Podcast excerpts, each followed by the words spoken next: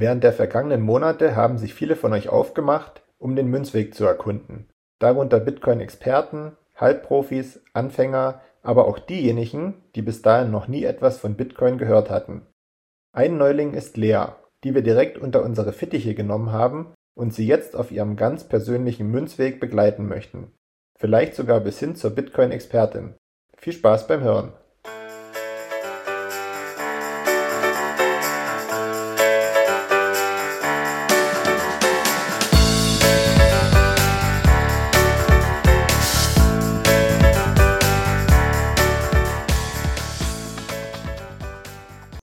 Hallo und herzlich willkommen zur achten Folge von Leas Münzweg. Ich bin's mal wieder allein ohne Markus, aber liebe Grüße und wir hören uns bald wieder. Und an meiner Seite sind natürlich wieder die Lea und die Marin und die begrüße ich auch recht herzlich und frage direkt, wie geht's euch, wie steht's bei euch? Hallo. ja, also mir geht's gut. Ich muss sagen, ich habe mich wieder sehr gefreut auf heute Abend und äh, ja, alles top soweit. Bei dir, Lea? Bei mir auch. Ich bin irgendwie wie immer ein bisschen müde, aber ich glaube, das ist einfach so, wenn man auf die 30 zugeht, ist das der Lifestyle, den man hat und von daher eigentlich wie immer. Was sollen wir denn dann sagen, Lea? Ja, genau. Wir, die hier fast an die 50 sind. Also von daher. Das nennt man OPSEC, was ich gerade aufgebaut habe, aber das kann man später nochmal machen. genau. Ja, wieder meine Einstiegsfrage. Ähm, wie ist es dir nach der letzten Folge ergangen? Ich habe ja so ein bisschen rausgehört, dass du ein bisschen erschlagen, negativ erschlagen warst von den Informationen, die du erhalten hast. Ähm, hast du das nochmal überprüft? Hast du vielleicht uns nochmal hinterfragt, ob das denn überhaupt stimmt, was wir erzählt haben? Gab es da irgendwas in der letzten Woche? Ja, sauer war ich wirklich ein bisschen, aber also hinterfragt, klar, aber ich, ich vermute einfach mal, es stimmt, ähm, was, wir, was wir da besprochen haben. Ja, eigentlich, eigentlich äh, ist mir einfach die ganze Woche bewusst gewesen, wie traurig so ein 9-to-5-Job für wenig Geld ist. Okay, also das finde ich schon mal, schon mal äh, super interessant, was du jetzt gerade gesagt hast, weil du hast so ein bisschen ja, das äh, oft beschriebene Hamsterrad äh, beschrieben. Ähm, ist dir das vorher schon so bewusst gewesen oder sind das jetzt erst so, oder kommt das jetzt tatsächlich durch das Thema ein bisschen zum Vorschein bei dir? Ja, durch das Thema auf jeden Fall auch. Ich glaube auch einfach durch das Gesamte, dass halt einfach alles immer teurer ist. Und zum Beispiel, äh, wenn ich jetzt mitkriege, die Mahn bauen ein Haus und dann war ich so bei eBay Kleinanzeigen unterwegs und dann wurde mir ein Haus vorgeschlagen, hier in unserem Kaff, was wirklich winzig ist und das sollte einfach 750.000 Euro kosten. Und dann habe ich fast kurz geweint, weil ich dachte, ich werde niemals ein Haus haben, weil ich habe niemals viel Geld. ja, so ungefähr. Okay, ja. Ja, das ist, ähm, das ist manchmal eine niederschmetternde Erkenntnis. Ähm, aber mach dir keine Gedanken. Ich werde mir auch kein Haus leisten können, aktuell, so wie es aussieht. Und ich habe eigentlich sogar immer ja, ich war nicht super sparsam, aber ich habe mir immer was weggelegt, aber trotzdem wird es mir nicht ermöglicht, äh, dass ich irgendwie ein Haus bekomme und das ist auch schon seit Jahren sehr frustrierend für mich. Aber da ich ja immer positiv denke, es war wahrscheinlich auch ein Grund, warum ich so ein bisschen, ja, 'n Anreiz hatte, mich mit Bitcoin zu beschäftigen. So, also deswegen, ich glaube, wir werden ein paar Tränen noch vergießen. Aber umso besser du Bitcoin verstehst, umso trockener werden die Tränen auf deinen Wangen und dein äh, Lächeln wird zurückkehren. Ja. Hoffen wir es doch. Ich finde es trotzdem auch, wenn man sich mit Bitcoin beschäftigt, ähm, ändert das ja im Moment nichts an der Situation. Und ich finde es doch schon immer, wenn ich mir die Leute so angucke, sehr frustrierend teilweise für viele Leute auch. Also jetzt für mich auch manchmal, aber für andere noch viel mehr. Und klar, Bitcoin, da denkt man immer so in die Zukunft, ja, das kann das alles ändern, aber trotzdem ändert sich jetzt leider oft gerade nichts an der Situation von vielen Leuten. Und das ist das, was mich so unglaublich wütend manchmal macht und mich auch echt traurig macht. Das finde ich ja. echt schlimm. Das frustriert mich oft, ja. Ja, das, äh, da, ja, kann ich einfach nur zustimmen. Ich kenne diese Momente. Ja, aber ich versuche trotzdem immer wieder, ähm, ja, man kann ja mit der Situation nur leben, die man, sag ich mal, analysiert, feststellt.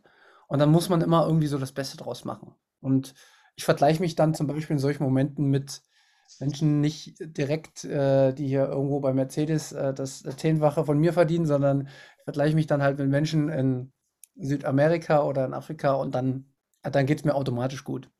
Weil das sind ja auch immer nur die, die Vorstellungen, die man hat. Und ja, es geht immer viel, viel schlimmer und es ist immer der Vergleich, der, der das Leben auch ein bisschen traurig macht. Also so ein bisschen meine Erkenntnis. Ja, das stimmt. Es geht auch manchmal gar nicht so um mich, dass es jetzt dass mein Leben mich frustriert oder so, sondern dass ich das für andere viel schlimmer mhm. finde und ich immer so mitfühlend bin und denke, es tut mir so wahnsinnig leid für andere. Ja, ja. mir geht's so gut und anderen geht es einfach. Wir können zusammenfassen, die Maren ist eigentlich frustriert von meinem Leben.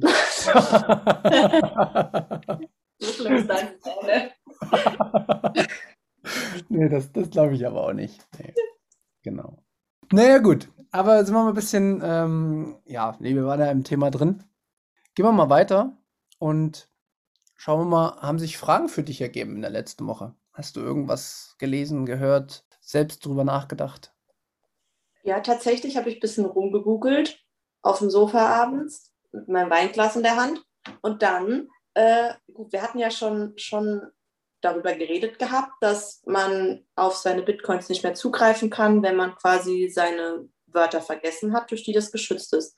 Aber dann habe ich halt gelesen, was für ein krasser, also wie viel da teilweise einfach rumliegt und nicht genutzt werden kann und was für ein krasse Verluste da irgendwie ein. Also ich weiß nicht, irgendwas von 1,3 Milliarden Dollar, irgendwas hatte ich gelesen. Und ähm, da, ob man da nicht irgendwas machen kann, da, weil das ja schon echt bescheuert ist, so viel Geld einfach da rumdümpeln zu lassen für immer. Für immer vermutlich, oder? Ja, also die werden, ähm, also die, auf absehbare Zeit wird da niemand rankommen. Und das ist aber auch total wichtig. Und ähm, kannst du dir vielleicht selber vorstellen, warum das total wichtig ist, dass da niemand die Möglichkeit hat, ranzukommen? Ja, gut, wenn, ja, vermutlich, weil es ja quasi dieses System einfach wieder verwerfen würde, wenn jemand anderes darauf zugreifen könnte, weil es ja nur dadurch so sicher ist, dass keiner darauf zugreifen kann. Aber, also, weißt du, sowas irgendwie so was Automatisches, wie wenn da jetzt innerhalb von 50 Jahren nicht drauf zugegriffen wird oder von mir aus auch von 100, dann ist der Dude oder die Lady, dessen Bitcoins das sind, so gemein wie es klingt, halt vermutlich eh tot. Ähm, dann wird ja niemals wieder jemand darauf zugreifen können. Genau. Es ändert aber tatsächlich gar nichts daran, ob das System funktioniert oder nicht, sondern wie wir auch schon mal dir gesagt haben, ist es ja nur wichtig, dass du Bitcoins teilen kannst. Mhm. Sagen wir mal, ich glaube, es sind so zwischen drei und vier Millionen Bitcoins sind vermutlich, man weiß es nicht genau, sind schon verloren sozusagen. Also die sind äh, hinter einer Seed Race sozusagen oder durch eine Seed Race ähm, die verloren gegangen ist, wirst du die nicht mehr erreichen. Und das ändert aber überhaupt gar nichts daran, ob das jetzt mit Bitcoin funktioniert oder nicht, weil es einfach nur, ja, den Wert sogar ein Stück weit steigert von dem Bitcoin, weil du dir sicher sein kannst, dass die schon mal nicht verkauft werden und für irgendwas haben die die ja gekauft. Also ein gewisser Wert wohnt dem sozusagen trotzdem noch inne. Also mhm.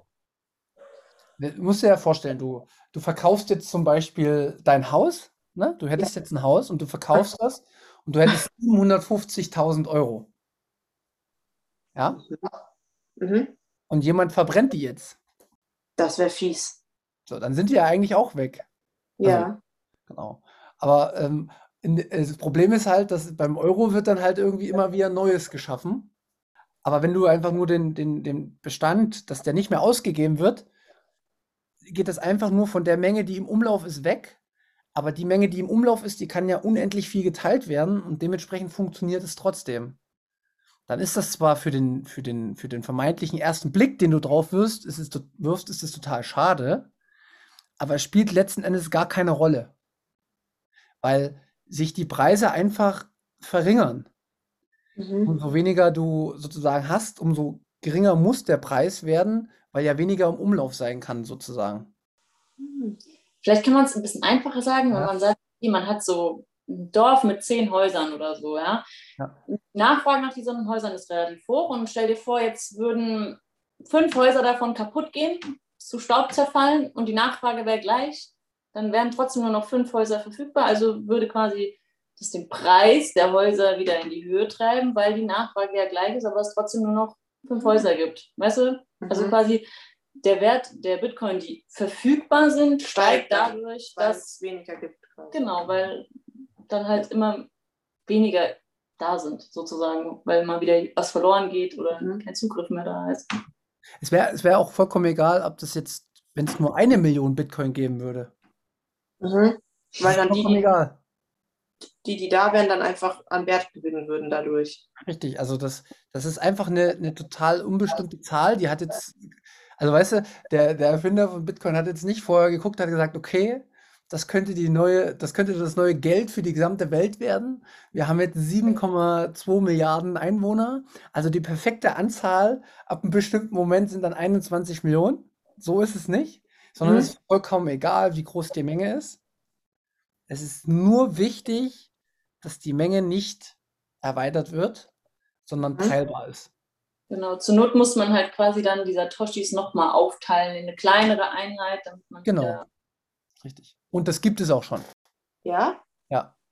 Also ein Satoshi sind, also nee, nicht 1000, jetzt, jetzt muss ich gucken, ich weiß nicht mehr, ob es Mikro oder äh, wie sie genau heißen, aber es gibt eine Untereinheit von Satoshi und dieses mit 1000 wieder.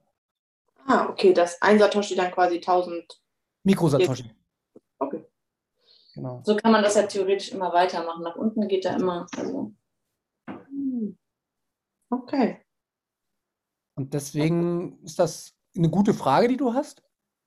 Aber ähm, wie gesagt, es ist, wenn, du musst ja immer, wenn du das System hast, und so ist Bitcoin sowieso grundauf, von Grund auf aufgebaut, mhm. es muss ja geschützt sein gegen Betrug. Aber wie kann man genau herausfinden, wie viele da quasi stillgelegt sind? Woher weiß man, wie viele das sind? Das weiß man tatsächlich gar nicht. Das mhm. Einzige, was man halt mitbekommen hat, sind ja so einige auch an die Presse gegangen, die haben gesagt, hier, ich habe meine Festplatte auf das auf diese Schrottplatz gehauen und dann haben die irgendwie mehrere Millionen Euro angeboten für jemanden, der das findet, weil da waren über 300 Millionen auf der Festplatte, sozusagen. Genau, und da kriegt man das ein bisschen mit, aber am, am ehesten wird es daran festgemacht, dass man sieht, dass die sich nicht mehr bewegt haben. Also du kannst jetzt zum Beispiel in die Blockchain reinschauen Mhm. Und du guckst dir die ersten Blöcke an, von 2009 bis 2011 oder 12 oder sowas. Und dann siehst du halt, okay, der hat so und so und so viel. Das sieht man. Du weißt nur nicht, wer das ist. Mhm. Und du siehst aber, dass sich bestimmte äh, Bitcoins schon seit 2010 oder 11 bis heute nicht mehr bewegt haben. Mhm. So. Und da gibt es halt immer nur zwei, zwei Varianten. Die erste Variante ist, die sind so schlau und brauchen das nicht, um mal irgendwas einzukaufen oder mal irgendwelche Gegenstände zu kaufen, weißt du, dann würde das, würde man das ja mal irgendwie verkaufen, um sich Sachen damit zu kaufen. Das ist die erste Variante, aber die zweite und wahrscheinlich viel ähm, zutreffender Variante ist, weil sie es einfach verloren haben. Jetzt aber mal, also dann, dann, die haben das dann ja wahrscheinlich verloren zu Zeiten, als das Ganze noch nicht so wertvoll war, weil niemand ja. würde doch einfach so damit umgehen, oder? Ja, also deswegen, also das ist, das ist total gut, was du sagst. Wir sind in einer Zeit jetzt, wir sind immer noch sehr früh dran, aber jetzt in der heutigen Zeit ist es viel einfacher, mit dem Thema umzugehen, weil wir von den Fehlern der Vorgänger lernen können. Ja, und vor allem damals waren das ja, wie gesagt, nur ein paar Cent. Da ist man dann nicht so vorsichtig damit wie jetzt, wenn ein Bitcoin auf einmal über 30.000 sind. Ja. ja. Dann war man da vielleicht nicht so achtsam, weil man dachte. Also der letzte Kurs war 27.000, als ich gegoogelt habe. Oh. Maren. Dann erzähle ich hier gerade Unsinn. Ja. Aber nur mal so grob. Aber, weißt du, aber in den Dimensionen, dann ist man direkt auch schon viel vorsichtiger, als wenn man nur ein paar Cent zu verlieren hat. Könnte ja. man jetzt sagen, wahrscheinlich werden in Zukunft vermutlich nicht mehr so viele verloren gehen wie in der Vergangenheit, weil die Leute vorsichtiger werden. Genau. Also davon kannst du ganz stark ausgehen und ähm, es gibt auch immer bessere Varianten, ähm, das für sich zu verwahren. Also wie schon mit der Bitbox, wo man dann die Seed Phrase generiert bekommt, die du dann in Metallplatten reinstampfen kannst und dann an unterschiedlichsten Orten verwahrst. Dann machst du dir nochmal ein Backup, also nochmal einen Zettel, den du beschreibst. Dann machst du dir noch eine SD-Karte, die du hast. Also du kannst es halt an, wie du das halt möchtest für dich, sicher aufbewahren. Und das ist auch ein Teil der Auseinandersetzung mit Bitcoin, dass man das versteht. Und das ist auch wichtig für dich, dass du halt ähm, die Selbstverantwortung, falls du das irgendwann mal dir kaufen möchtest, äh, ein paar Satoshis, dass du die Selbstverantwortung übernimmst und deine eigene Bank bist im Endeffekt. Aber hat man das damals anders verwahrt quasi? Gab es da andere Methoden oder also weniger? Also da gab es noch keine Bitboxen oder sowas? Genau, die sind dann, glaube ich, erst 2014, 15 ist es dann so der Ledger und Tresor, die sind da so entstanden. Das sind andere äh, Anbieter von dieser Hardware-Wallet. Und vorher, die, die ersten Bitcoiner, die haben das teilweise dann halt auch, ja, Paper Wallet nennt sich also aufgeschrieben, beziehungsweise äh, dann mit einem speziellen QR-Code sozusagen auf dem Papier gehabt. Aber so ein Stück Papier kann halt schnell verbrennen, so ein Stück Papier ist schnell mal weg. Ist halt alles nicht so top gewesen, ja. Aber ähm, jetzt mal, weiß nicht, ob es eine blöde Frage ist. Wenn du ja eben gesagt hast, dass dann teilweise Leute irgendwie angerufen haben, weil die irgendwie ihre Festplatte auf den, auf den Schrott geschmissen hatten und es dann da drauf war quasi, hätten die mit Hilfe von diesen Zahlencodes nicht irgendwie wieder Zugriff darauf, also mit Hilfe von diesen Wörtern nicht wieder Zugriff darauf kriegen können, auf einem anderen Weg? Die haben, ja genau, aber die haben zum Beispiel das nicht gesichert. Ah, Wir haben oh, die Seed Phrase auf ihrer Festplatte gehabt Ja. und diese Festplatte hatten die nur einmal, also die Seed Phrase hatten die nur einmal auf der Festplatte und diese Festplatte hat dann meinetwegen die Freundin weggeschmissen, weil sie ewig lang rumlag. Genau, also die hatten, wie gesagt, ja kein, wie kein Backup. Deswegen solltest du dir ja auch ein Backup machen, dass du das nochmal irgendwo hast, weil falls das eine verloren geht, hast du immer noch das andere. Und das hatten die halt nicht, weil die unachtsam waren. Dachten sie nur, egal, nicht so wichtig. Und dann, als es auf einmal wichtig wurde, weil der Preis stieg, äh, dann haben sie auf einmal Panik bekommen. Okay, das ist blöd. Oder dann gibt es ja auch noch die, die nächste Sicherheitsstufe ist, wir haben ja gesagt, dass wir diese 12 oder 24 Wörter haben. Mhm. Phrase. Und das im Laufe der Zeit also, hat sich auch entwickelt, dass man ein 25. Wort eingeführt hat, um das nochmal sicherer zu machen, sodass du halt nochmal dein eigenes Passwort sozusagen kreieren kannst. Das muss man aber nochmal losgelöst von der Seed Phrase, also von den 24 Wörtern sehen. Also nur wenn du wirklich die 25 Wörter hast, dann kommst, hast du Zugriff drauf Mhm. legst du jetzt dein 25. Wort irgendwo hin und das ja, findest es nicht mehr wieder und du probierst es jetzt zwei Jahre nicht aus und du kannst dich jetzt auf einmal nicht mehr dran erinnern und weißt auch nicht mehr, wo der Zettel liegt, dann ist es auch weg. Dann helfen dir die 24 Wörter auch nichts. Deswegen, das sind sehr, sehr viele Sicherheitsstufen, aber umso sicherer man bestimmte Dinge manchmal macht, umso gefährlicher wird es auch für einen selbst. Da muss man irgendwie so immer einen Mittelweg finden. Ich glaube, da war auch mal jemand, der hatte die so gut gesichert auf irgendeinem Stick mit einem Passwort, das geschützt war und was sich nach so und so viel Fehleingaben dann komplett entleert, also löscht den Inhalt. Und ich glaube, er wusste dieses Passwort nicht mehr. Ja. Ähm, hatte dann irgendwie nachher nur noch eine Möglichkeit und wollte aber das Passwort nicht mehr falsch eingeben, weil sonst natürlich alles, was darauf gewesen wäre, gelöscht worden wäre. Ich weiß gar nicht, wie das ausgegangen ist, ob der da jemals noch dran kam oder Ja. ist halt auch sehr ärgerlich. Da das, hat jemand das sehr gut gemeint und seine Sachen sehr gut gesichert, aber dann hat er das Passwort halt. Aber so einen Stick könnte man doch bestimmt irgendwie. Nein. Nee. Äh, ja, nee, genau. Und das, deswegen machen wir das jetzt, glaube ich, auch nochmal als Thema heute. Also diese, diese Seed Phrase, diese 24 Wörter, ja. die wählt man ja aus zufällig aus 2048 Wörtern aus. Man wählt die selber aus, man kriegt die Nee, nee, die werden zum Beispiel, also die kannst du rein theoretisch selber auswählen, Ja. aber ähm, ähm, jetzt mit, den, äh, mit der Bitbox zum Beispiel, da wird das anhand eines kleines äh, Geräusches sozusagen zufällig äh, innerhalb des Chips generiert. Also das ist wirklich ein Zufall, wie das zustande kommt. Und jetzt musst du dir halt überlegen, damit das ein Computer schaffen würde, diese, diese 24 Wörter selbst herauszufinden, ne? Da gibt es sowas wie eine Brute Force Attack. Da würde der, weiß ich nicht, eine Milliarde oder ach, weiß ich nicht, man kann die Zahl wieder gar nicht sagen, er würde unfassbar lang brauchen, um das überhaupt hinzukriegen, dieses Passwort zu bekommen. Mhm. Sagen wir mal, eine Billion Menschenleben lang. Oh, ah, oh, okay, das ist lang. Ja. Oh. Oder mach mal eine Billiarde, ist vielleicht noch besser. Das ist so dieses Prinzip, was äh, Marins letzte Mal gesagt, stell dir vor, ähm, er müsste so viele Versuche starten, wie es Atome im Universum gibt. Und das Gute bei so einer Bitbox zum Beispiel, ich glaube, wenn so und so viele Fehleingaben auch sind, dann, dann, dann löscht sich das und dann kannst du äh, mit Hilfe deiner Wörter dann ähm, quasi das auf eine neue Bitbox machen sozusagen.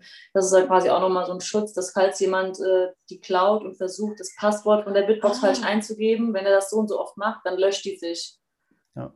Dann kannst du mit deinen Wörtern, die du ja bei dir hast, irgendwo ähm, dir einfach eine neue kaufen und dann hast du deine Bitcoin nicht verloren. Also die löscht sich quasi nicht, sie, weil dieses das was die drauf ist. Sich zurück.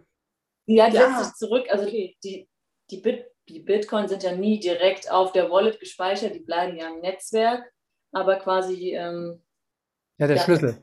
Der Schlüssel. Es geht eigentlich immer nur um die 24 Wörter. Mhm. Und das ist, wie gesagt, ähm, Informatik und das ist für uns halt eine, eine Darstellung, mit der wir am ehesten umgehen können also äh, Gigi zum Beispiel sagt immer, man kann sich auch einfach hinsetzen und ich kann den Würfel äh, 256 Mal werfen und dann kriege ich da auch meine eigenen 24 Wörter raus, zufällig. Und die schreibe ich mir auf ein Blatt Papier, dann habe ich auch eine C-Trace. Und dann habe ich irgendwo halt Zugang zum Internet. Das muss auch nicht so ein Stick sein, sondern das kann halt ein PC sein, das kann alles Mögliche sein. Also die, die Wege, wie du das machst, sind unermesslich. Also es geht über so viele Schnittstellen. Es ist halt nur für uns Laien, die von Informatik gar keine Ahnung haben, ist es der einfachste und sicherste Weg, sich so eine Bitbox zu bestellen, weil da, sage ich mal, auch die Entwickler dahinter äh, sind welche, die, sage ich mal, Bitcoin sehr, sehr gut verstanden haben und sehr, sag ich mal, auch von der Philosophie her wissen, worum es geht, nämlich den größtmöglichen Anwendungsbereich für uns, aber auch den größtmöglichen Schutz für jeden Einzelnen. Und das haben die sehr, sehr gut äh, zueinander gebracht. Mhm, krass. Okay. Und, und deswegen, das habe ich auch schon zu Markus mal gesagt, wir brauchen uns gar keine Gedanken machen, ob wir 2011 oder 2012 oder sowas äh, Bitcoins gekauft hätten. Hätten wir nicht. Und wenn, dann hätten wir sie verloren, weil wir zu doof sind. Also es ist wirklich so. Das muss, man, muss, man muss es ja beim Namen nennen, dass wir da wahrscheinlich so aus Informatik-Sicht noch nicht richtig in der Lage dazu gewesen wären. Genau. Ja, wahrscheinlich auch, weil wir damals bestimmt nicht uns da so krass mit beschäftigt hätten und das dann schon gesehen hätten, was andere vielleicht darin gesehen haben, die genau. noch Bitcoin von damals haben. Ja. Und wir das vielleicht dann ja so Spaß gekauft hätten oder so, aber. So ist das. Wäre sehr unwahrscheinlich, dass wir das jetzt noch hätten, wahrscheinlich, ja. Hätten wir wahrscheinlich auch irgendwo verloren. Ja. Genau, und deswegen ist man eigentlich auch nie zu spät dran beim Bitcoin. Ähm, sondern es geht halt eigentlich nur, ähm, das ist das, was wir eigentlich vermitteln wollen hier und das, was ich hoffe, was bei dir vielleicht auch irgendwann ähm, ja, selbst von dir so eingeschätzt wird, dass man vielleicht bei einem neuen System, was dem Internet sehr ähnlich ist, was gerade am Entstehen ist, frühestmöglich mit dabei ist, weil man natürlich schon auch, egal wann man einsteigt, aber umso eher, umso besser. Weil du, du hast ja erst, vielleicht kriegen wir jetzt auch den, den Bogen gespannt vom, zu deinem 9-to-5-Job, wo du ein bisschen deprimiert bist, wenn du das jetzt alles so mit dem Geld mitbekommst. Bitcoin ist ein Ausweg aus, dieser, aus, diesen, aus diesem äh, Rad. Weil Bitcoin kann dir niemand von oben beeinflussen. Das Einzige, was halt vielen Menschen so ein bisschen Bedenken macht, ist die Vol Volatilität, also dass das immer so hoch und runter geht. Mhm. Aber auch das ist bei so einer jungen neuen, ich sag's immer, äh, evolutionären Technik ist das immer logisch, dass das manche verstehen und manche nicht. Und es werden immer mehr, aber manchmal dann ähm, gibt es einen Preisschock und sowas. Also eigentlich ist es super gut, dass Bitcoin so volatil ist. Weil das zeigt, dass die Menschen noch nie so richtig wissen, damit umzugehen. Aber die, die es wissen, die gehen halt nicht mehr raus. Und deswegen wird dieser, dieser Tiefpunkt immer höher. Genau. Ja, und du, selbst wenn du jetzt denkst, oh mein Gott, es ist jetzt schon so spät und ich hätte mich vielleicht viel früher damit beschäftigen sollen. Du bist immer noch früher als die meisten Menschen auf dieser Welt. Selbst ja. wenn du es jetzt erst machst. Ja. Nur hätte ich es mir vor zehn Jahren wahrscheinlich eher leisten. Nein, aber das ist ja auch, das ist ja auch, das ist ein Gedankenfehler, den du hast. Den können wir auch gerne nochmal auflösen. Du weißt ja, dass es Satoshis gibt. Mhm. Und du kannst dir jetzt für 1 Euro Satoshis kaufen. Also es liegt einfach nur darum, daran, dass du vielleicht ähm, dich ein bisschen auf deine Finanzen mal schaust im Monat und dann wirklich dir mal die Frage stellst, was brauche ich diesen Monat wirklich? Und was will ich vielleicht lieber, wenn es 10 Euro sind oder 20 Euro, auf die Seite legen, weil ich Teil dieses Netzwerks dann sozusagen sein könnte und ich vielleicht dadurch mir in Zukunft mehr Zeit verschaffe, dass ich vielleicht einer Arbeit nachgehen kann, die ich besser finde. Verstehst du? Dann also, hast du es dann nicht mehr nötig, deinem 9-to-5-Job hinterher zu jagen. Wenn du dann ja. in 20 Jahren darauf zurückguckst, denkst du dir vielleicht, ja, gut, dass ich das gemacht habe. Jetzt erscheint es vielleicht nicht viel, wenn du sagst, ja, okay, damals hätte ich mir vielleicht dann direkt fünf Bitcoin kaufen können, ja. Aber wer weiß, wie du in Zukunft denkst, dann denkst du vielleicht auch, Mann, hätte ich damals mir die 1000 Satoshis gekauft, ja. Weil die dann vielleicht so viel wert sein werden. Ja, das weiß man ja halt nicht. Genau. Aber du, das Einzige, was du ja weißt, und das hast du jetzt schon mit, mitbekommen, dass durch irgendwas wird ja der Euro immer we weniger wert. So. Also die Inflationsrate ist so hoch wie noch nie. Das bedeutet, du arbeitest fürs selbe Geld, kannst dir aber irgendwie weniger leisten. Mhm. Das ist von Grund auf schon mal das Schlimmste, was dir eigentlich passieren kann. Blöde Ausgangssituation. Genau. Aber diese Ausgangssituation haben auch diejenigen, die eine Million Euro auf dem Konto haben. Weil das wenn du von einer, von, einer, von einer Million 9% hast, da stellst du dir auch, also 9%, die du innerhalb eines Jahres an Kaufkraft verlierst, die stellen sich noch viel mehr die Frage. Verstehst du? Mhm. Und die fangen auf einmal auch an, nach rechts und links und oben und unten. Und deswegen äh, steigen zum Beispiel die Immobilienpreise. Deswegen steigen Aktien, weil jeder, der einen Euro, der einen Euro auf dem Sparbuch liegen lässt, der muss erstens Negativzinsen zahlen oder der, den frisst die Kaufkraft weg sozusagen von Jahr zu Jahr. Das ist ja der Grund, warum die Leute gerade einfach kaufen, kaufen, kaufen, weil Richtig. lieber jetzt kaufen als übermorgen, wo es schon wieder weniger wert ist alles. Deswegen, das ist dieser, dieser sinnlose Konsum, der dadurch vorangetrieben wird und die Leute kaufen, kaufen, kaufen. Genau. Bitcoin hat bei mir zumindest auch viel mehr noch äh, hervorgerufen, dass man sich tatsächlich die Frage stellt, was brauche ich wirklich? Mhm. Weil du hast immer, du könntest ja immer mit dem gleichen Geld, was du jetzt meinetwegen, ich habe mir früher, weiß ich nicht, habe ich mir viel Klamotten oder sowas gekauft, ne? die aber total nicht notwendig gewesen wären jetzt so im Nachgang. Ne? Das heißt nicht, dass ich gar nichts konsumiere und nichts kaufe, aber ich mache es ich mache es viel bewusster.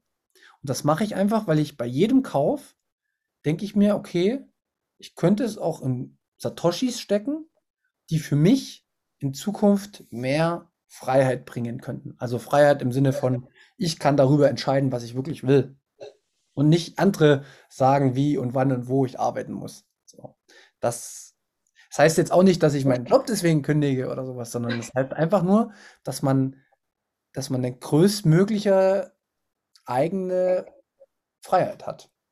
Und das interessiert ganz, ganz viele Bitcoiner und das verstehen auch immer mehr Normale, die sich mit Bitcoin noch nicht beschäftigt haben, dass man ansonsten immer nur in diesem Hamsterrad gefangen ist. Aber glaubst du, dass wenn man, wenn man jetzt mit Bitcoin überall zahlen könnte, dass die Leute das bedachter ausgeben würden als den Euro zum Beispiel?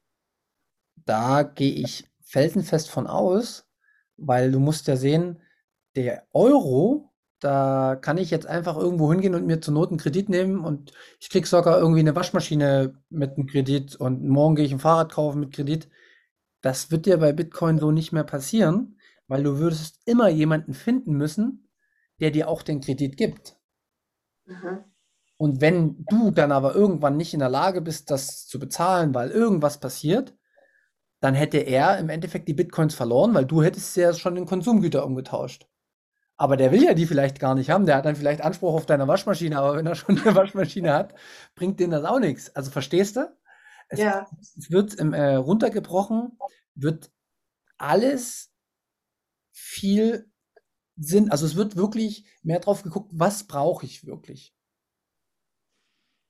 Also gerade, ich finde, weil man weiß, dass es wirklich begrenzt ist, überlegst du dir dreimal, ob du dies jetzt für irgendwas Sinnloses ausgibst, was du vielleicht gar nicht wirklich brauchst, weil du ja nie weißt, okay, bekomme ich die auch nochmal wieder? Also das ist dann immer so eine Sache, weil, keine Ahnung, also da denkt man dreimal drüber nach, weil du, keine Ahnung, angenommen, du hast die gekauft, für einen geringeren Preis und später musst du halt mehr dafür ausgeben, um wieder die gleiche Anzahl zu bekommen. Das überlegst du dir dann dreimal, ob du die vielleicht für was Sinnloses ausgibst, weil du weißt, okay, wenn ich mir die später wieder kaufen will, die 1000 Satoshis, bezahle ich da aber viel mehr für am Ende als äh, für die, die ich gehabt habe. Und dann überlegst du dir vielleicht eher dann einfach, nee, brauche ich nicht, ich behalte es. Und der Gedanke auch dabei ist, einfach zu gucken, okay, heute bezahle ich dafür 1000 Satoshis, vielleicht bezahle ich in Zukunft nur 500 dafür, dann lieber auch noch mal ein bisschen zu warten und damit zu spekulieren, dass man vielleicht später weniger dafür bezahlt. Aber warum, also bei Geld macht sich ja, also bei dem Euro macht sich ja irgendwie keiner darüber Gedanken, wenn ich mir jetzt irgendwie, keine Ahnung, einen Kredit hole und mein 5000 Euro Fernseher A 5 Euro im Monat abzahle, da macht sich ja irgendwie keiner. Was wäre, wenn, also wenn ich das dann nicht zahlen könnte irgendwann mehr, dann macht sich irgendwie keiner so Gedanken drüber, oder? Gibt es sowas wie Privatinsolvenz in Deutschland? Ja, gut. Dann wirst du, kriegst du, wirst du vom Staat in so ein Korsett äh, reinge, äh, reingebracht, dass du halt bestimmte Anteile deines Gehaltes trotzdem zur Tilgung nutzen musst noch, mhm. aber dass du dann, glaube ich, nach sieben Jahren wieder schuldenfrei bist.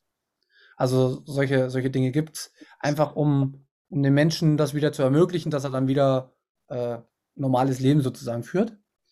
Aber die Frage habe ich mir in der Vergangenheit auch schon immer gestellt. Ich sage ja, aber so richtig logisch ist das auch nicht, wenn man sich das mal wieder im kleinen Dorf vorstellt. Ne? Bleibt mal wieder bei unser 150 Einwohner-Dorf. Stell dir mal vor, da würde jemand komplett über seine Verhältnisse leben. Dann müssten alle anderen, wenn er das irgendwie versaubeutelt, was er da sich gedacht hat, für ihn sozusagen aufkommen. Ja. Weil er hätte ja den Kredit von denjenigen bekommen und er hätte irgendwie, weiß ich nicht, halt nur Mist damit angestellt.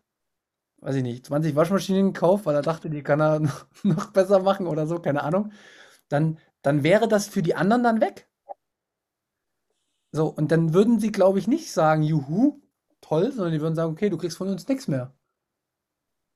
Aber im, im, im Umge Umkehrschluss, wenn die den Kredit genommen, wenn du den Kredit genommen hättest und du hättest den auch abbezahlen können, dann hättest du den ja mit Zinsen zurückbezahlt. Dann hätten ja. diejenigen, die das Geld geliehen haben, auch wieder ein bisschen mehr Geld bekommen. Ja. Sozusagen einfach nur dafür, dass sie ihre teuren Satoshis verliehen haben. Und das ist ein okayer Handel. So lief das früher übrigens auch. Hm. Also ist jetzt nicht so, dass das äh, jetzt schon immer so ausufernd war wie jetzt, dass man jetzt hier eine Waschmaschine und alles, egal was du verdienst, dir über einen Kredit nehmen kannst, sondern das ist Teil des Systems, wie sich das immer weiter aufbläht, weil immer mehr Konsum benötigt wird, um das überhaupt am Laufen zu halten. Ja. Und aber es funktioniert ja. Noch. Noch. Du musst ja halt, du, äh, das ist auch total interessant, sich mit, mit äh, der Geschichte mal aus geldpolitischer Sicht zu beschäftigen. Also es hat sich ja irgendwie immer äh, alles entwickelt und meistens ist es zu bestimmten Krisen gekommen, weil oft das Geld kaputt gegangen ist. Und ich weiß nicht, wie viele Krisen wir noch brauchen, um zu verstehen, dass unser Geld gerade kaputt geht. Ja, ja irgendwie ähm, läuft es schon oft so und ähm, es wird einfach direkt wieder genauso wieder von vorne angefangen. Ich weiß auch nicht, dass da sich irgendwie noch nie was getan hat oder auch mal Leute sich hingestellt haben und gesagt haben, her, wir hinterfragen das mal, es muss anders laufen diesmal. Nee, es wird irgendwie immer wieder genauso von vorne aufgerollt wie das letzte Mal. Ja. Und Lea, kannst du dir vorstellen, warum das immer wieder passiert? Dass das was genau meinst du jetzt? Dass das, das Geld, also es gibt, es gibt keine Währung, glaube ich, in der, in der, im Laufe der Geschichte der Menschheit bis zu den Römern und weiß ich noch weiter zurück, die, weiß ich nicht, länger als 150 Jahre Bestand hatte. Also ist egal, ob, ob das damals die Goldmünzen waren, die man hatte. Da hat auch irgendjemand angefangen, die immer kleiner zu machen. Also das abzu Mhm. Goldstaub sozusagen, die Münzen kleiner zu machen, um so weniger zu bezahlen. Und oder man hat dann, irgendein König hat dann entschieden, okay, dann mischen wir ein bisschen Silber mit rein, äh, weil dann können wir ja auch wieder noch mehr produzieren. Äh, kannst du dir vorstellen, woran das liegt? Weil das vermutlich alles Sachen waren, die es nur begrenzt gab, oder? Also, Genau, also bei Gold ist es tatsächlich so, dass es ja ähm, mit das begrenzte Gut, was man so auf der Mhm. Welt finden kann. Deswegen haben sich ja die Menschen damals für Gold oder im Laufe der Geschichte auch immer entschieden. Nee, aber ähm, es gab ja trotzdem immer wieder jemanden, der das erhöht hat, die Menge trotzdem. mhm. Also wenn du zum Beispiel zu Gold Silber dazu mischst, kannst du natürlich viel Ja. mehr Münzen produzieren. Warum wird es wohl jemand getan haben? Wie meinst, was meinst du, warum er das Naja, bescheißen. Ja. Es gibt immer Betrug. Nur damit du dir mehr leisten kannst? Genau, wahrscheinlich. das, damit derjenige, der das gemacht hat, hat sich dadurch einen unfairen Vorteil verschafft. Und das ist der einzigste Grund, warum das immer Leute gemacht haben, um sich einen Vorteil gegenüber anderen zu verschaffen. Genau. Und was man auch nicht verkennen darf, ist, ähm, dass es, also ich würde jetzt sogar mal eine steile These, selbst Lea, selbst du würdest an einer bestimmten Posi Position, wenn du sitzen würdest, meinetwegen, du wärst jetzt Zentralbankchefin, gebe dir Brief und Siegel, du würdest das auch machen. Du würdest auch betrügen, weil man halt einfach immer wieder die Möglichkeiten hätte, dich zu beeinflussen und zu sagen, pass mal auf, wenn du das jetzt nicht machst, geht die Welt morgen unter. Und du bist dann verantwortlich dafür, dass die Welt untergeht. Willst du, dass die Welt untergeht, Lea? Aber kommt drauf an, was der Preis ist. Ja. Oder ich halte ja, äh, nein, so ist es jetzt nicht, das will ich jetzt nicht machen, aber meinetwegen, früher haben sie dir halt eine äh, Waffe an den Kopf gehalten. Also, das, du siehst, das Problem ist immer, dass wenn du einen Entscheider hast, also Ja. jemanden, an, zu dem du hingehen kannst und der dann darüber bestimmt, wie viel es im Umlauf gibt oder welche, welche Dinge man da so einmischen kann, um zu betrügen, es wird gemacht. Mhm. Es liegt in der Natur der Menschheit, dass der Betrug an solchen Punkten immer gemacht wird, weil jeder will an das Geld auf möglichst geringsten Weg. Und der geringste Weg oder der geringste Widerstand ist manchmal auch Betrug. Aber es wurde bei Bitcoin, wurde da schon jemals irgendwie, hat da schon mal jemand versucht, irgendwie zu betrügen? Ist das überhaupt machbar, möglich? Gar nicht wahrscheinlich, oder? Genau, also das hatten wir, das hat dann mit, den, mit dem Mining-Prozess was zu tun, wie wir das ja schon mal beschrieben haben. Das Einzige, wie du da rankommst an die Bitcoins, ist, indem du Energie aufwendest mit den Computern Mhm. und dann dieses Rätsel spielst sozusagen. Und dann wird es zufällig auserwählt, wer das dann findet. Das ist der einzige Weg, wie man an neue Bitcoins kommt. Und die Anzahl wird aber auch immer geringer, wie du ja weißt. Also ich würde behaupten, es hat bestimmt schon mal ein Miner versucht zu betrügen und sich ähm, mehr Belohnung gut zu schreiben, als ihm eigentlich zustehen würde. Ähm, die Sache ist halt nur, dass der Block, der ja geprüft wird vom, vom System sozusagen, ähm, dann abgelehnt wird und dann hat er halt quasi diese ganze Arbeit umsonst gemacht. Dann kriegt er gar nichts. Dann kriegt er gar nichts. Und deswegen macht es halt einfach keinen Sinn zu betrügen, weil du dann leer ausgehst. Deswegen hältst du dich einfach lieber an die Spielregeln, kassierst deinen Gewinn, ja, anstatt zu betrügen und dann am Ende gar nichts zu bekommen. Hm. Hm. Ja. Also bestimmt sind die Miner alles nicht super ehrliche Leute, das ist wahrscheinlich nicht so, aber die sind halt quasi gezwungen, sich an die Regeln zu halten, ob sie wollen oder nicht. Es bleibt ihnen eigentlich schon fast nichts anderes übrig.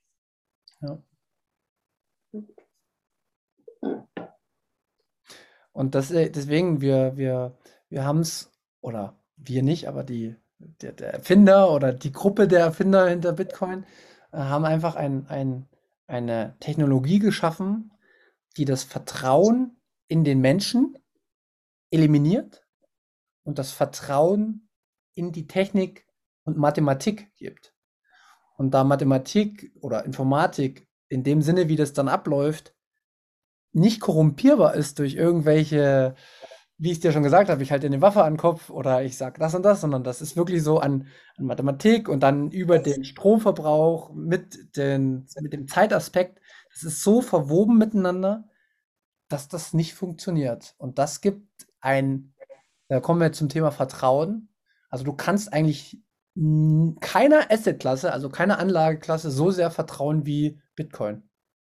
Weil es kann dir keiner wegnehmen, weil wie gesagt, du kannst es im Kopf haben, die, die äh, zwölf Wörter. Es kann niemand betrügen, egal ob das jetzt ein Staat ist oder ob das mehrere Staaten sind, die sich verbrüdern oder ob das eine irgendeine einzelne Person ist. Das, ja, alle Angriffsszenarien sind auch über die letzten 13 Jahre hat es niemand geschafft, in irgendeiner Art und Weise das System zu kippen. Oftmals waren es schlechte Nachrichten, die verbreitet werden, wo gesagt wird, das und das ist schlecht, jetzt ist das und das passiert. Aber Bitcoin besteht. Und es gibt einen Grund, warum das so ist. Es wird bestimmt immer wieder Versuche geben, das System zu betrügen oder irgendwie auszutricksen, aber bis jetzt ist es noch keinem gelungen. Gut, ich meine wahrscheinlich auch Leute, die viel Bitcoins jetzt hätten, die erzählen es ja wahrscheinlich nicht rum, weil dann hättest du ja wieder die Gefahr, dass jemand kommt, dir eine Waffe an den Kopf hält und sagt, Verrat mir deine 24 Wörter, sonst bringe ich dich um. Ja, gut, aber die, die, ähm, du würdest das sehen. Also, es, du kannst nicht betrügen. Weil du würdest ja auf der Blockchain sehen, wenn jetzt irgendjemand was reingeschrieben hätte, was nicht passt. Also diese Betrugsmechanismen gehen nicht. Okay, aber ich glaube, du meinst, es würde jetzt keiner rumrennen und schreien, ich habe 500 Bitcoin. Genau, genau. Weil, weil sonst könnte ja jemand dich zwingen, dass du deine Wörter verrätst, quasi. Aber du solltest generell nicht rumprahlen, wie viel Geld man hat. Also es ist unabhängig von Bitcoin oder so. Das ist nicht so toll. Also, ich kann dir sagen, die reichsten Familien in Deutschland, die haben alle äh, Personenschutz und ja. weiß ich was alles. Oder auch in den USA, die müssen sich, weiß ich nicht, wenn du da Milliardär bist, äh, dann werden da auch die ähm, Diebstähle an den Villen passieren und so, dann müssen sie sich auch schützen, das ist logisch. Aber das Interessante ist ja, dass du gar nicht weißt, wer jetzt so viel Bitcoin hat das sieht man den Menschen nicht immer Mit direkt an, so wie wenn du eine dicke Villa da stehen hast. Ja. ja. Hm? ja, hast du noch Fragen? Äh, ja, also tatsächlich, wenn jetzt zum Beispiel man davon ausgehen würde, dass irgendwann Bitcoin quasi das wäre, womit hier alle bezahlen würden auf der Erde, könnte man, wäre dann sowas wie, also weil es davon ja nur eine begrenzte Anzahl gibt, wäre dann sowas wie Ratenkäufe überhaupt noch möglich oder kann man sich ja nur das leisten, was man sich leisten kann, weil es ja nur eine begrenzte Anzahl davon gibt? Es wird trotzdem Kredite geben. Okay, so also, du würdest trotzdem, aber es würde halt in, in, in einem Maß äh, äh, zurückgefahren werden, der irgendwie notwendig ist. Also ich, ich, ich, ich stelle es ganz, ganz krass in, in Frage, ob man sich irgendwelche Klamotten oder irgendwelche ähm, Verbrauchsartikel, die man so täglich verbraucht, mit Krediten finanzieren sollte. Oder ob das äh, nicht lieber nur ein Haus meinetwegen ist. Aber selbst das alles wird auch durch den Kreditvergeber, also der, der viele Bitcoin hat, der wird mhm. Ansprüche haben. Der wird sich denjenigen mhm. angucken und wir sagen, okay, pass auf, dir vertraue ich, du von dir, du kriegst das von mir. So. Und ja, es wäre aber wahrscheinlich so, dass man sich vielleicht auch innerhalb seine, seiner ersten 15 oder 20 Jahre vielleicht was ansparen könnte und das dann direkt davon kaufen könnte, weil die Preise vielleicht gar nicht so explodieren würden, wie sie jetzt sind. Also.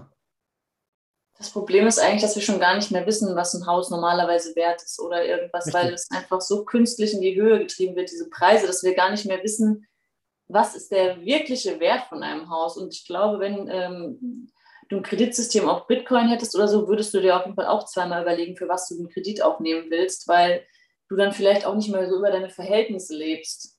Ja, wenn du dir vielleicht dreimal überlegen musst, ob du dir die Waschmaschine hier für 5 Euro im Monat finanzierst oder nicht, ja.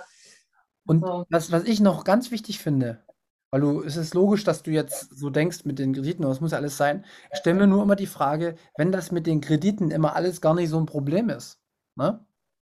Warum geben wir nicht der gesamten Welt Kredite, damit es allen gut geht?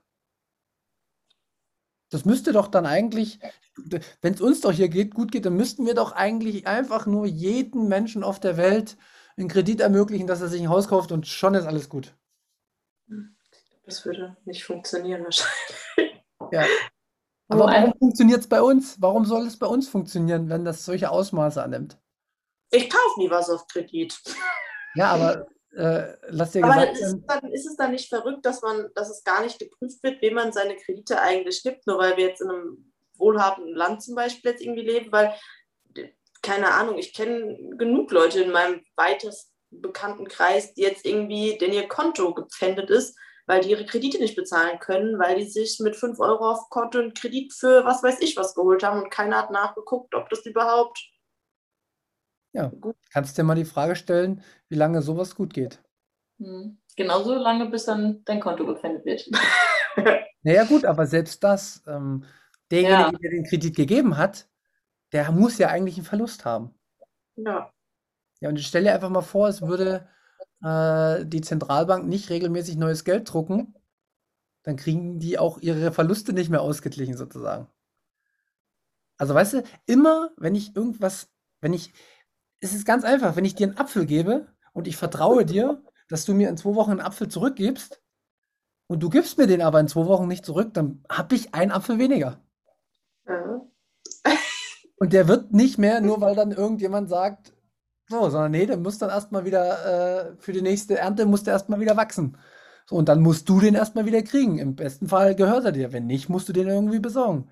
Also, es gibt nichts umsonst auf dieser Welt. Und ich habe so den Eindruck, dass die Menschen das mittlerweile denken. Aber alles hat seine Konsequenzen. Und wenn wir denken, wir können auf Pump immer weiterleben, dann können wir das denken. Aber es wird uns irgendwann einholen. Das Problem ist, wir kennen es eigentlich nur so. Die meisten Leute leben im Überfluss und es ist halt einfach schon, die kennen es nicht anders, ja. Deswegen macht sich darüber wahrscheinlich auch kaum jemand Gedanken. Es ist halt einfach so, ja, schön, alles auf Pump kaufen zu können, aber die Konsequenzen darüber macht sich keiner Gedanken. Ja. Oder wenige. Also die wenigsten wahrscheinlich, die sich alles auf Pump kaufen, machen sich darüber Gedanken, was es für Konsequenzen in der Zukunft hat. Ja. Aber wenn jetzt, weil du ja eben meinst, nach sieben Jahren ist man dann wieder schuldenfrei, ist das, ist das unabhängig davon, wie viel Schulden man hat? Nee, das nicht. Also okay. Also das, da kann ich dir jetzt nicht genau sagen, wie das ah, Insolvenzverfahren, das gibt es für Firmen dann auch nochmal extra, da gibt es dann extra Insolvenzverwalter und aber oftmals, das siehst du halt auch, wenn die Firmen zu groß sind, Beispiel Lufthansa oder sowas. Was ist in der Corona-Krise passiert?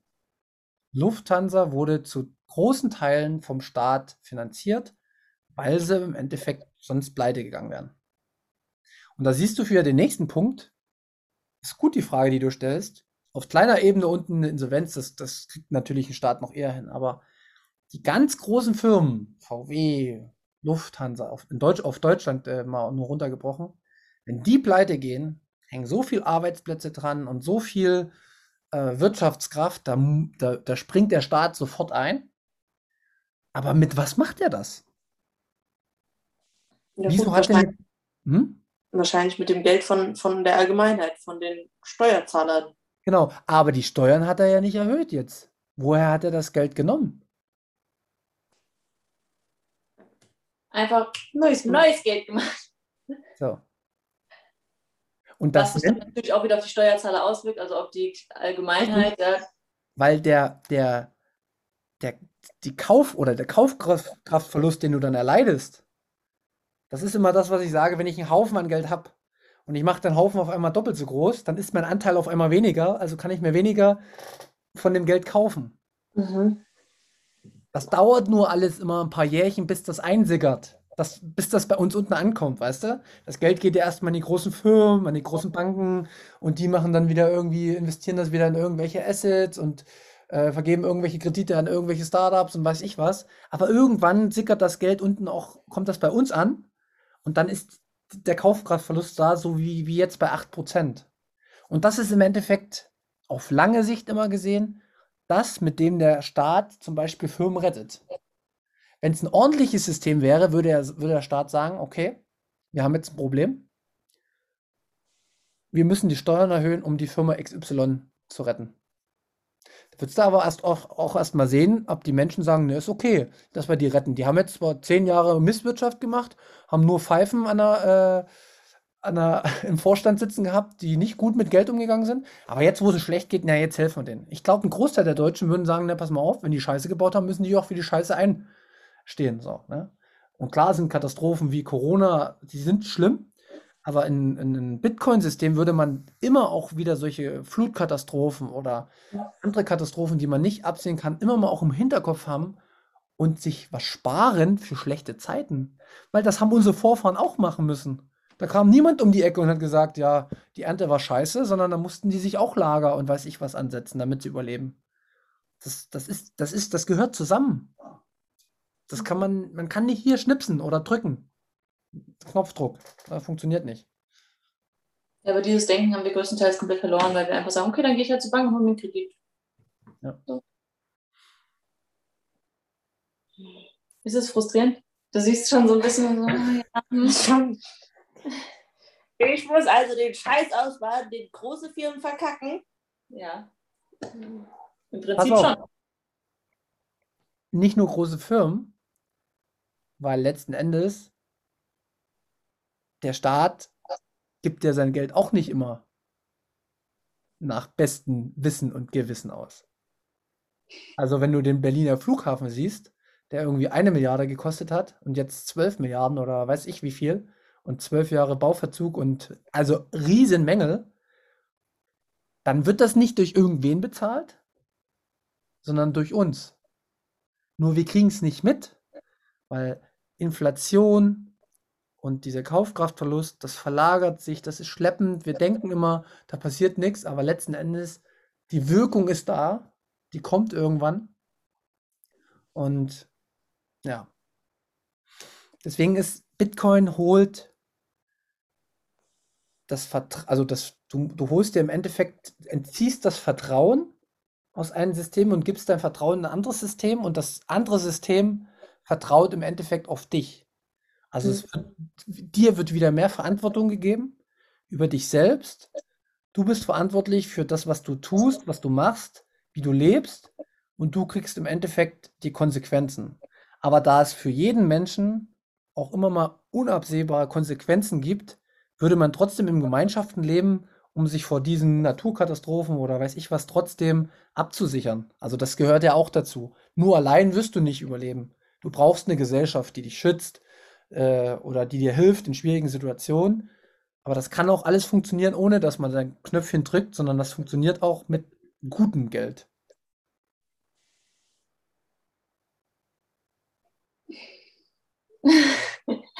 ich sehe dein Gesicht und ich sehe es, wie, es in dir arbeitet. Ja gut, wahrscheinlich wird es auch einfach viel gerechter aufgeteilt, weil es halt nur begrenzt was davon gibt, weil es wird nicht einfach so wahllos damit rumgeschmissen dann. Genau, und ähm, das, dieses Thema gerecht ist ja immer das, was man so im Hinterkopf hat. Was ist gerecht? Das ist auch eine total wichtige Frage. Gerecht ist doch das, dass jeder das bekommt, was er gibt. Also was, was gebe ich der Gesellschaft? Was produziere ich und das bekomme ich auch. Aber es, ich kann zum Beispiel bis heute nicht äh, nachvollziehen, warum es so viele hochbezahlte Banker gibt, die im Endeffekt nichts groß tun. Also wo ist die, wo ist die Leistung von den Menschen? Die, die verschieben Geld von A nach B, ja, okay. Das wird es beim Bitcoin gar nicht so geben. Das, das würde total langweilig alles werden. Der ganze, weil das, dieses Risiko, was die heutzutage mit Investments eingehen, das würden die bei Bitcoin nicht machen, weil sie verarmen würden, wenn die so mit Geld umgehen würden. Und die würden sich dann vielleicht wieder den Berufen zuwenden, die auch wirklich gebraucht sind. Weißt du, was, was notwendig für die Gesellschaft ist? Ja. Haarschnitte. Ja, mit Bitcoin würde es nicht so viele Bullshit-Jobs geben. Ja. Vor allem ist ja auch witzig, dass es genau die Jobs, die so schlecht bezahlt waren, die waren, wo in der Corona-Krise alle Leute ausgerastet sind, dass es nicht funktioniert. Ja, ja dann merkst du immer, dass irgendwas falsch läuft, weil die Leute, die gebraucht werden, wie Krankenpfleger, Friseure, die haben meistens. Ja, Handwerker, die haben meistens im Vergleich zu anderen relativ schlecht bezahlte Jobs, obwohl diese Jobs wirklich gebraucht werden. Was würden wir ohne diese Leute machen? dann würde, würde nichts funktionieren, ja. Aber wenn man dann sieht, was andere verdienen für irgendwas, ja. da denkst du, wieso? Wieso? Wieso ist das so? Genau.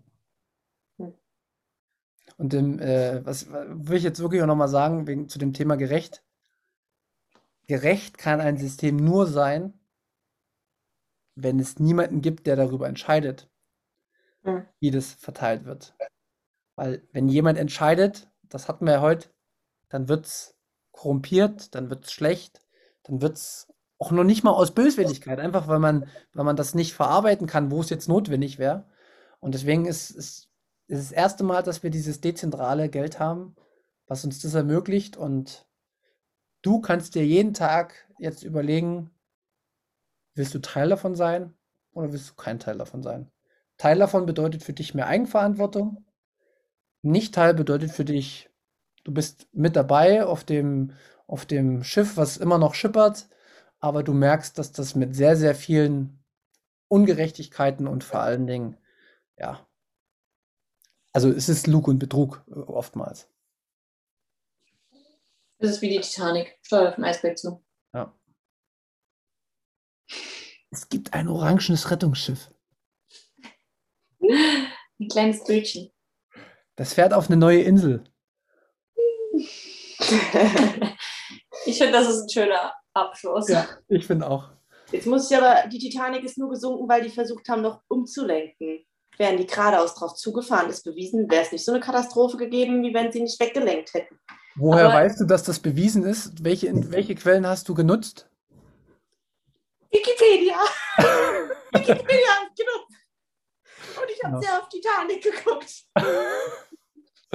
genau. Nee, aber. Äh, wenn man von unserem System sagen, hätte man es vielleicht früher schon gegen die Wand gefahren, wäre der Schaden nicht so groß, wie wenn man das jetzt tausendmal versucht auszuweichen und es dann am Ende doch gegen die Wand fährt. Genau. Das ist nämlich. Dann vom Prinzip das Gleiche. Das System ist 2008 schon mal gegen die Wand gefahren. Da war ich noch zu klein, da war es mir egal. Da habe ich Taschengeld bekommen. Ja. Aber. Genau. Ähm, Versucht wieder zu retten. Und wahrscheinlich, wenn es das nächste Mal gegen die Wand fährt, ist der Schaden viel größer, als er damals gewesen wäre. Ja. Also ist es quasi doch wie die Titanic. Ja. Haben wir das auch geklärt. Genau.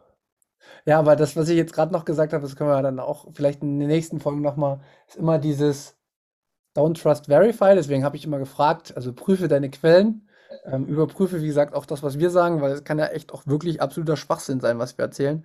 Ähm, auch wenn sich jetzt erstmal schlüssig für dich anhört. Ich merke, du googelst schon ein bisschen. Gib es doch einfach mal ein, ähm, wie die Inflationsraten sind. Äh, schau mal, wie das historisch ist, wie sich die so entwickelt haben. Gibst du einfach mal äh, Deutschland historische ähm, Inflationsrate ein. Da siehst du so, was mit dem Chart passiert. Dann gibst du mal ein, wie, wie groß ist die Geldmenge, die im Umlauf ist. Kannst du auch, findest du auch verschiedene Charts. Ähm, das sind alles offizielle Daten, kannst du an, angucken und ja. Wenn du dir so einen Chart anguckst, dann wirst du sehen und dich fragen, was ist 1971 passiert? Genau. Darüber reden wir noch. Sollte ich vorher ein Glas Wein trinken, bevor ich mir das angucke? Vielleicht. Genau. Ja, cool. Nee, ich würde sagen, das reicht heute auch. Wir haben jetzt mal so bunt herum alles gemacht, aber ich glaube, es hat sich wieder einiges ergeben bei dir, oder, Lea? Ja. Hast du auf jeden Fall schon ganz gute Fragen gestellt. Mal gucken, was sich dann, dann noch so ergibt, wenn du jetzt mal ein bisschen. Ich würde jetzt aber auch nicht sagen, dass die Folge mich glücklicher gemacht hat als die letzte. Das wäre jetzt auch eine Lüge. Also bei mir war das auch so, es wurde am Anfang immer frustrierender und ich dachte so, oh Gott, es wird immer schlimmer und immer schlimmer. Aber irgendwann kommst du an einen Punkt, wo du denkst, ah, okay. Und dann wird es wieder besser. Genau. Also erstmal gehen wir jetzt ins Trainingslager, wo wir dich ein bisschen über die ähm, Hindernisbahn scheuchen und nach der Hindernisbahn wirst du aber glücklich sein, dass du den Weg gegangen bist und auf einmal jetzt äh, mit uns im Pool springen kannst zur Erfrischung. Und aus dem Pool heraus bist du voller Energie für den nächsten Part dann. Okay, aber bin gespannt. Ja. Der Schmerz ist wichtig und notwendig, ansonsten versteht man es, glaube ich, auch nicht. Ja. Genau. Na gut, dann würde ich sagen, äh, machen wir Schluss. Ähm, ich würde mich wieder verabschieden und muss gleich direkt schon Werbung machen. Und zwar, ich weiß nicht, ob ihr das heute in unserer Gruppe mitbekommen habt. Die Moni, die ist jetzt demnächst bei uns äh, zu Gast. Die macht eine Bitcoin Proof of Work Fahrradtour von hm. München nach Rostock. Und äh, wer dazu mehr Infos will, da gibt es auch in, äh, ja, in Twitter den Link, den werde ich drunter mal verlinken. Äh, wir suchen oder Moni sucht für ihre Tour noch 21 Fahrradfahrer, Bitcoiner im besten Falle, die diese Tour mit ihr bestreiten wollen. Und wenn ihr Lust habt, dann meldet euch einfach über unseren ja, Podcast, könnt auch in unsere Telegram-Gruppe kommen. Und da gibt es auch weitere Infos, falls ihr einfach nur Interesse habt.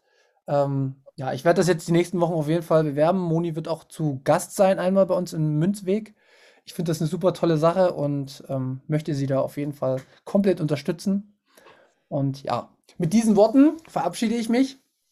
Macht's gut. Ähm, wir freuen uns auf nächste Woche. Hört ran bei unserer letzten Münzweg-Folge. Die war wohl sehr interessant, habe ich gehört. Und ähm, freut euch auf die neue. Und in diesem Sinne, macht's gut. Ciao. Und Lea und Marin, ihr habt den Abschlusssatz. Ja, danke fürs Zuhören bis hier. Äh, Fragen immer gerne stellen. Äh, wir versuchen das so gut wie möglich zu beantworten. Wir freuen uns über Fragen von euch, über Feedback natürlich auch, sei es schlechtes oder gutes. Und wir können uns immer noch verbessern, keine Frage. Deswegen einfach melden, wenn was ist. Ansonsten, ja, sehen wir uns nächste Woche. Ich möchte kein schlechtes Feedback. Ich kann mich nämlich nur verbessern, weil, Hammer, ich wusste am Anfang gar nichts und mittlerweile weiß ich immer noch fast gar nichts, aber ein bisschen mehr. Genau. In diesem Sinne, macht's gut. Tschüss. Macht's gut. Ciao. Tschüss.